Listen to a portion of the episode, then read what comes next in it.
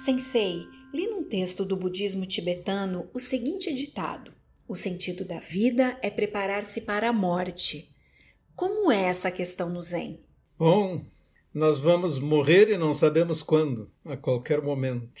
A morte é uma grande oportunidade também, porque se você tiver a sua mente preparada, isso vai projetar você para uma nova manifestação em circunstâncias talvez muito melhores do que as presentes. Mas se você estiver mal preparado, os resultados podem não ser nada bons. Então a morte é extremamente importante e eu compreendo que isso seja colocado assim por mestres tibetanos. Mas, observando do nosso ponto de vista do Zen, Vida e morte são uma coisa só. A cada momento que você inspira, é a mesma coisa como quando você nasce. Quando você expira, é a mesma coisa que você faz quando morre. Estamos a todo momento nascendo e morrendo. A nossa ideia sobre nascimento e morte é uma ideia de inícios e fins, quando na realidade a vida é toda pura continuidade. Então, tanto esse ensinamento pode ser muito útil, que devemos nos preparar para a morte, ou seja, devemos nos preparar constantemente para ter uma mente preparada para um acontecimento que você não sabe quando vai suceder, assim como você deve viver como se todos os dias estivesse começando e terminando, porque isso também é verdade.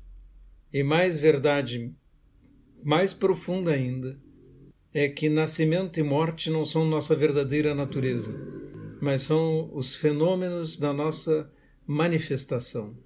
Nos manifestamos com nascimento e morte porque estamos presos a condicionamentos, desejos, impulsos que nos fazem nos manifestarmos nesse tipo de mundo. Então somos prisioneiros aqui. E nesse sentido, morte é uma oportunidade de libertação também. Há muitas considerações, como vem, para nós fazermos sobre isso. E há muitas verdades e coisas ocultas dentro desta enorme aventura que é a vida. Sensei, como manter a alegria mesmo num contexto repleto de dificuldades? Tanto as dificuldades quanto as alegrias estão em um único lugar, estão na nossa mente.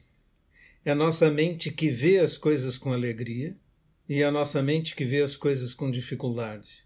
Uma vez eu contei a história de Thomas Edison numa palestra quando seu laboratório de Mellon Park é, sofreu um grande incêndio.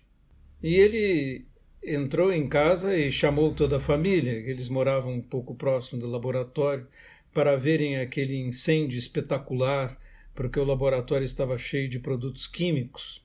E ficou lá muito contente com os filhos e a mulher olhando o incêndio, e a mulher estava um pouco espantada e perguntou a ele: Mas por que você está tão contente se a obra de sua vida está pegando fogo ali?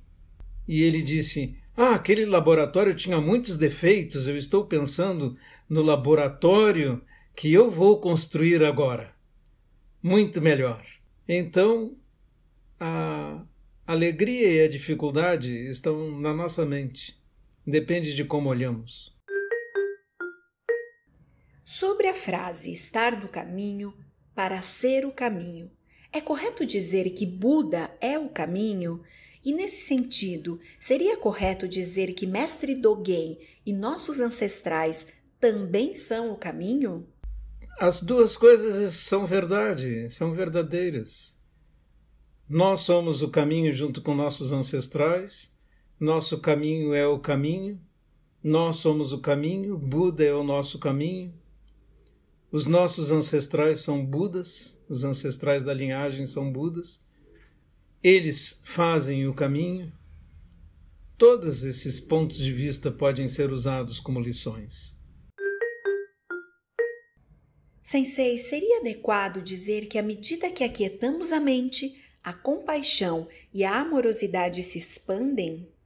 À medida que nós aquietamos nossa mente, esquecemos nosso eu, à medida que esquecemos nosso eu, ele se expande e abrange todas as coisas e abrange todo o universo.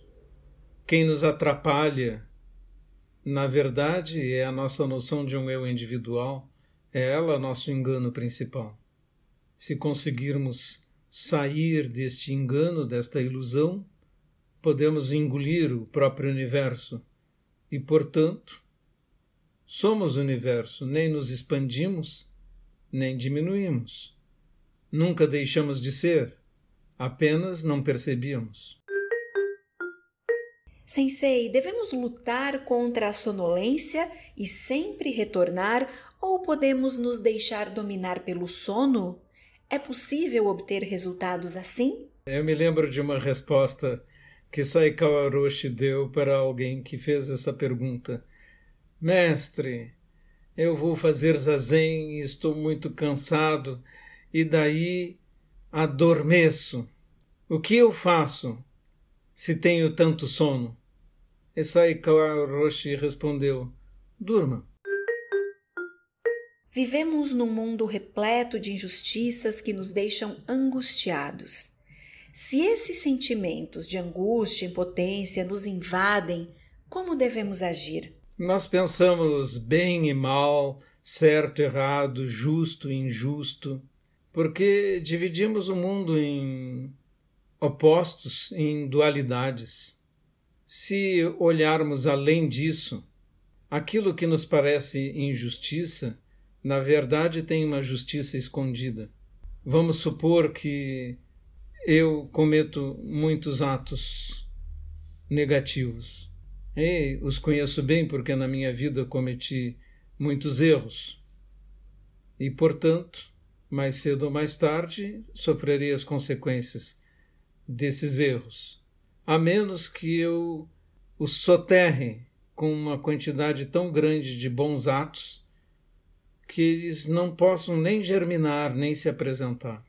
Então, o que fazemos com o nosso karma é mudar os acontecimentos futuros através das nossas próprias ações.